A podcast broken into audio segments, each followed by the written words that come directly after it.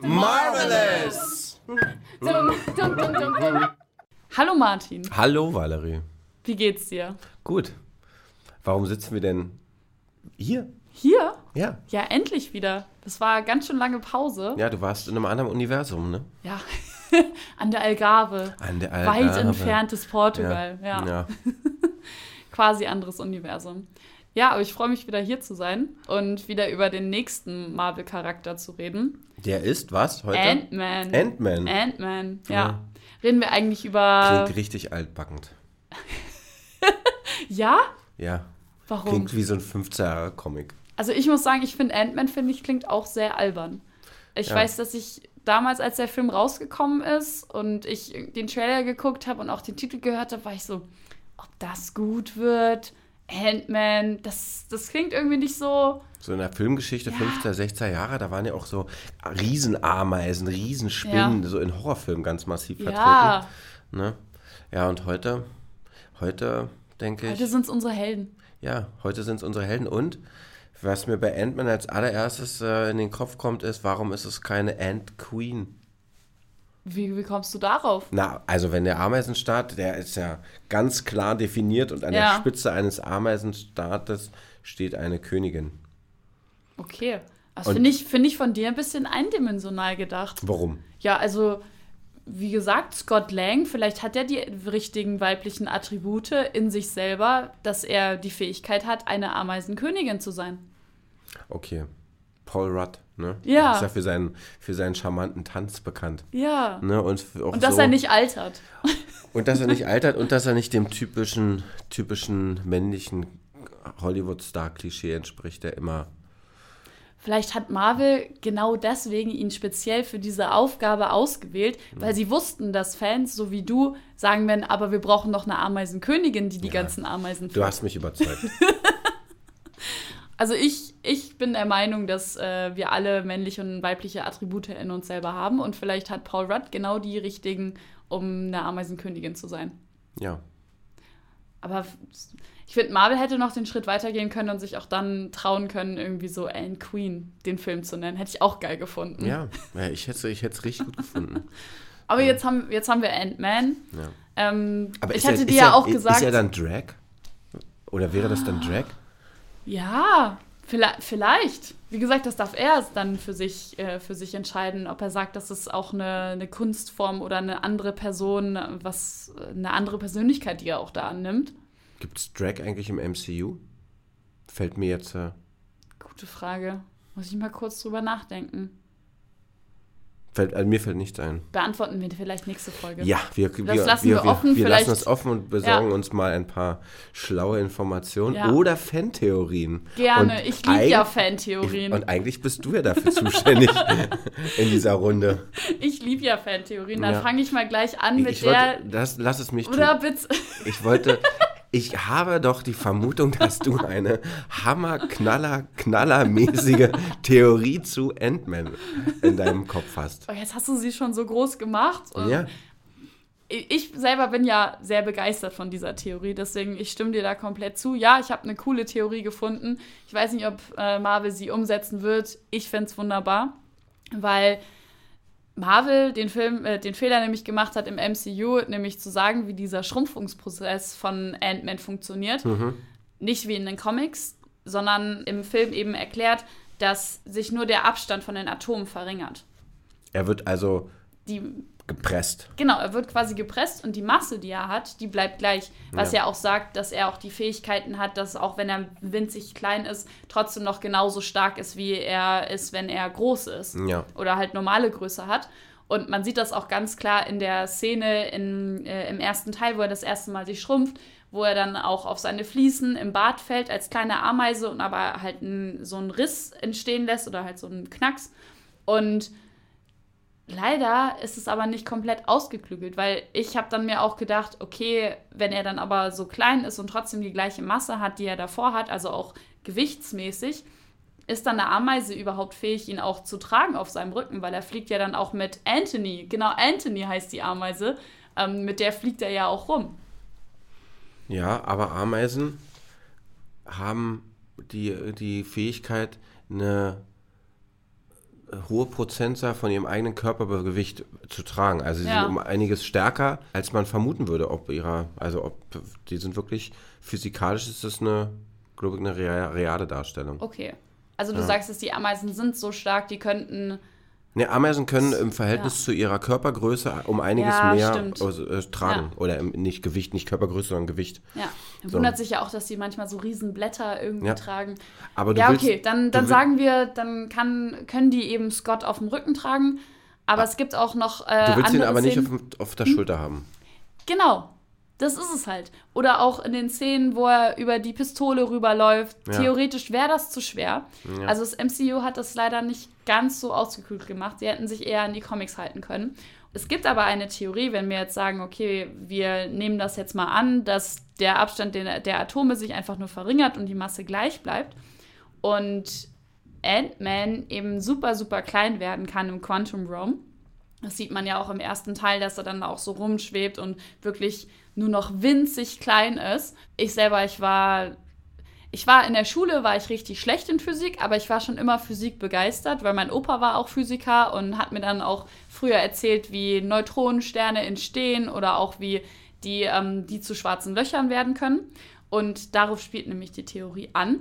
Weil wenn ein Neutronenstern kurz bevor er stirbt, dehnt er sich erstmal ein bisschen aus und dann wird er super, super klein und zieht seine ganze Masse super winzig zusammen in Lichtgeschwindigkeit. Und wenn das passiert, dann ähm, entsteht ein schwarzes Loch. Und Scott hat die Fähigkeit, die Masse, die er hat, auf so eine Größe runterzusch äh, auf so eine Größe runterzuschrumpfen äh, im Quantum Realm, dass er zu einem schwarzen Loch werden könnte. Das Einzige, was er jetzt nur noch herausfinden muss, ist, diesen Prozess in Lichtgeschwindigkeit zu machen. Ja. Und somit könnte er die größte Bedrohung äh, für uns alle werden. Oder ich, ich rede immer von, von uns allen. Wir, wir, du, Martin und ich, wir, wir leben ja nicht äh, im MCU, aber ich meine halt für Aber es- alle, die im MCU leben. Aber es kann ja nicht sein Ziel sein, die Welt zu beenden. Nein, aber, aber er könnte. Er, ja. Aber er könnte. Also was macht das auch mit uns Menschen, wenn wir wissen, wir haben, wir haben so eine Macht? ja. Aber er hat ja noch ganz andere Fähigkeiten. Also ich muss auch sagen, dass ich finde, Ant-Man war auch Held, bevor er ein Held war.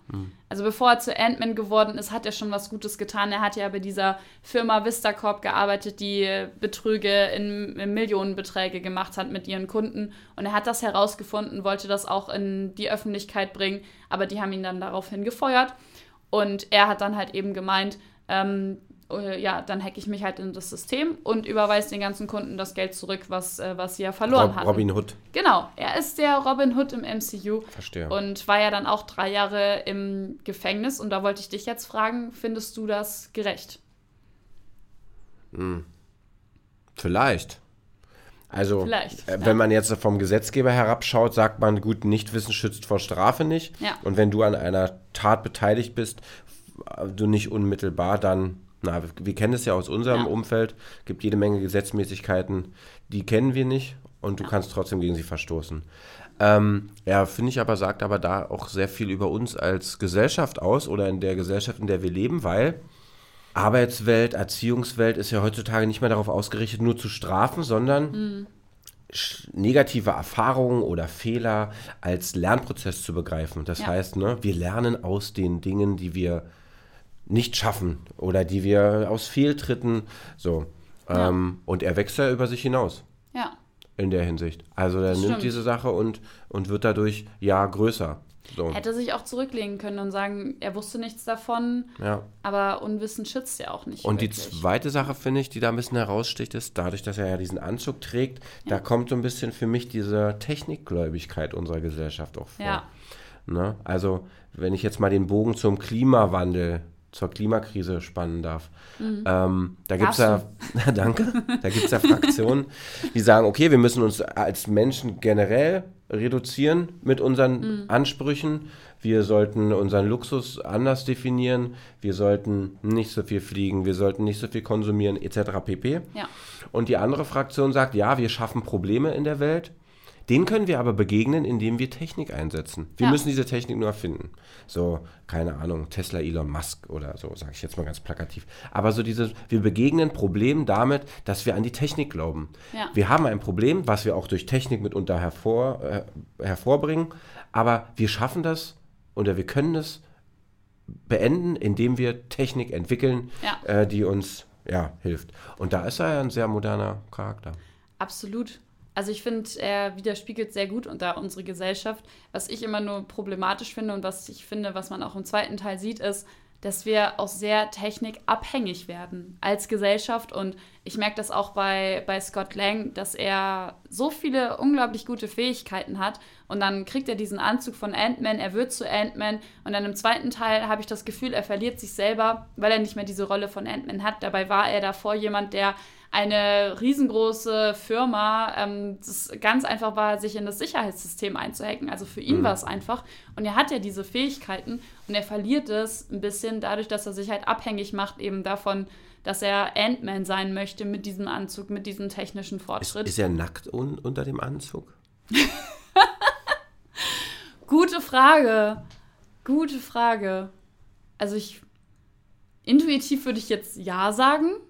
Ne? Warum? Weil, ich, ich hätte weil, das auch gesagt. Weil Warum? irgendwie, wir sehen die Szene nicht, wo er, also wenn er den Anzug anzieht, habe ich das Gefühl. Ja, Also mir kommt die Szene gerade nicht im Kopf. Es Ja. wird immer nur zu dem Zeitpunkt hin, äh, hingeschnitten, wo er dann den Anzug anhat. Ja. Aber theoretisch, wenn ich es richtig verstanden habe, schafft der Anzug es ja auch irgendwie nur, ihn als Person so zu schrumpfen.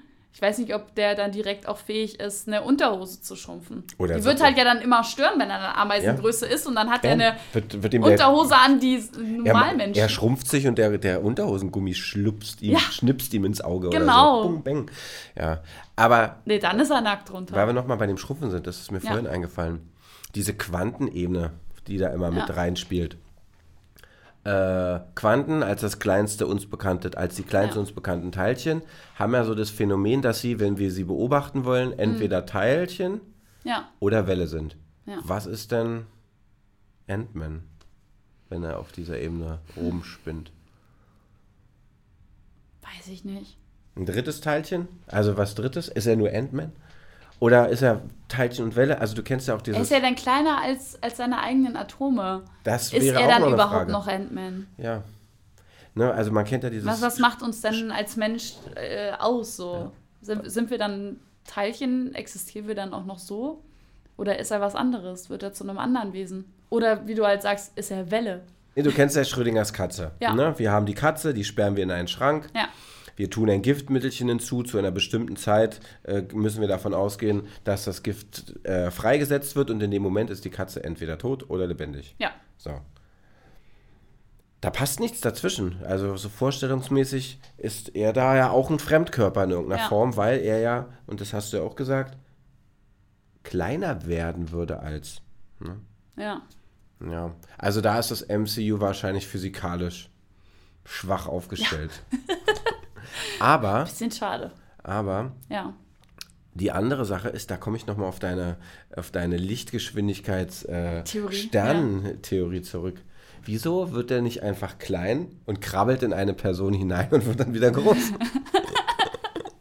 So viele Fans haben gesagt, Ant-Man hätte easy Thanos töten können. Easy. ja, Gar total kein easy. Problem. Einfach mal ab in sein Ohr. Ja. Ja. Aber vielleicht hat er auch da moralische Grenzen. Ja. Oder vielleicht ist es eine ästhetische Grenze. Ja, wir Also- Menschen, wir haben ja alle unsere Grenzen. Also es Ja. kann, kann wäre für mich okay, wenn er sagt, da, da ist sein, da zieht er seine Grenze. Ja, Wäre für mich okay. für dich nicht, oder? ja also ich, ich habe mir ja die, die The Boys, Ja, da gibt es eine Folge, in der genau das passiert. Ja. Ich will die jetzt nicht näher erläutern, ja. äh, weil die schon Das Prinzip haben wir vor Augen. Das Prinzip hat man da sehr deutlich vor Augen. Ja. Aber ja, also das ist so, äh, da, man denkt so, weil da kann's, er, er ist quasi die ultimative Bedrohung. Ja. So. Und dann muss man an das Gute in ihm glauben. Das sage ich ja. Ant-Man könnte auch mit dieser schwarzen Loch-Theorie, könnte er uns alle, alle umbringen. Ob ja. er es macht, ist halt die Frage. Ich, ich schätze ihn jetzt charakterlich, schätze ich ihn eher so ein Nein. Ja, was würde denn, was wird denn in dem dritten Teil passieren? Hast du da schon eine Idee? Ja, es gibt schon, schon so ein paar, paar Ideen, die vorkommen könnten. Also es ist eigentlich ziemlich klar, dass wir wieder Kang the Conqueror wieder als Gegner haben werden. Und der ist auch schon bei Loki aufgetaucht. Ja. Ich weiß nicht, hast du Loki gesehen? Ich habe sie fast zu Ende geschaut. Fast zu Ende geschaut. Ah, dann hättest du noch ein bisschen weiter schauen müssen, weil da taucht er nämlich erst auf. Und es kann gut sein, dass wir entweder den gleichen wiederbekommen ja. oder auch eine andere Variation von Kong the Conqueror. Aber man sieht eigentlich schon in der Besetzung, dass er wieder auftauchen wird. Aber er hängt in der Quantenebene rum, ne? Genau, das ist es halt. Im zweiten Teil gibt es ein ganz kleines Easter Egg, ja, wo Kang nämlich seine eigene Stadt aufgebaut hat im Quantum Realm und eben auch Fähigkeiten hat, halt eben wie Ant-Man. Und er hat halt die Fähigkeit, sich auch äh, einfach so in der Zeit zu reisen, was eine viel größere Bedrohung werden könnte als Thanos, weil Thanos ja konnte uns halt mit einem Fingerschnipsen die Hälfte aller Lebewesen auslöschen. Aber bei Kang ist es so, dass er viel größere Dinge irgendwie verhindern kann, indem er in die Vergangenheit einfach springt und da unseren Zeitstrahl komplett auf, äh, aus der Bahn wirft. Da was dann ja deine Möglichkeit offenlegen würde, dass je, eigentlich jeder zurückkommt, den wir verloren glauben. Theoretisch, es kann hm. alles passieren. Wie wir haben ja auch bei Doctor Strange gesehen, was, was für Möglichkeiten wir alle haben. Also Kang hat anscheinend auch die Möglichkeit, dass er auch gegen Variationen von sich selber kämpfen kann. Heißt, er ist immer stärker und immer kräftiger geworden. Also so ist es in manchen Stories in den Comics. Und hat vielleicht dann auch die Fähigkeiten, im Multiversum rumzureisen und sich mhm. da dessen bedienen zu können.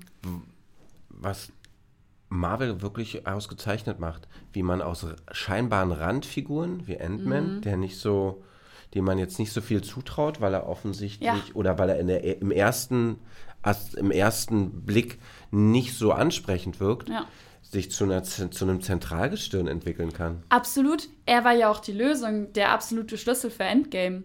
Ja. Ohne, ohne ihn im Endgame, ja, hätten alle weiter rumgeheult und wären in Depressionen gefallen. Ja. Und das, er, er war die Lösung für alles. Könnte ja. man Marvel eigentlich an, nur an, über die Easter Eggs erzählen, die Geschichten? Wie meinst du, man stellt den Ton aus und guckt, was, was man Nö, findet? Also wenn man sich jetzt mal so alle Easter Eggs anschaut, die man so in ja. den Filmen so findet, könnte man die Geschichten dann trotzdem erzählen, die da stattfinden? Die, ko die kommen werden? Ja. Ja, auf jeden Fall. So mache ich das ja die ganze Zeit. Ja. So mache ich das, keine Ahnung, seitdem ich so äh, in der Schule war, habe ich immer schon mit, äh, mit Freunden von mir in den Pausen diskutiert und Theorien aufgestellt und haben die Filme tausendmal angeguckt und immer wieder gesagt, uh, schau mal, da ist irgendwie, sind die Haare verändert. Wir haben alles reininterpretiert. Mhm. Und mit einigen Theorien hatten wir dann noch immer recht. Dann saßen wir im Kino nebeneinander und haben uns so angetippt und quasi so abgehakt, welche Theorien äh, sich äh, erfüllt haben. Ja, fantastisch. Also das mag ich ja an Marvel. Das ist so für mich so ein bisschen Detektiv sein. Ja. Und das mache ich sehr gern als Fan. Ich mag das immer, dass die sich auch unterschiedlicher Formate oder Genre bedienen. Ja. Und bei Ant-Man hat man ja auch diesen Heist-Film. Ne? Also ja. das ist jetzt nicht ein Actionfilm, sondern es ist ein Heist-Film, der sich ausschließlich erstmal darum dreht, da einen, einen, einen Coup durchzuführen mhm. äh, und einen Raub zu planen und ja. zu, zu inszenieren. Ja.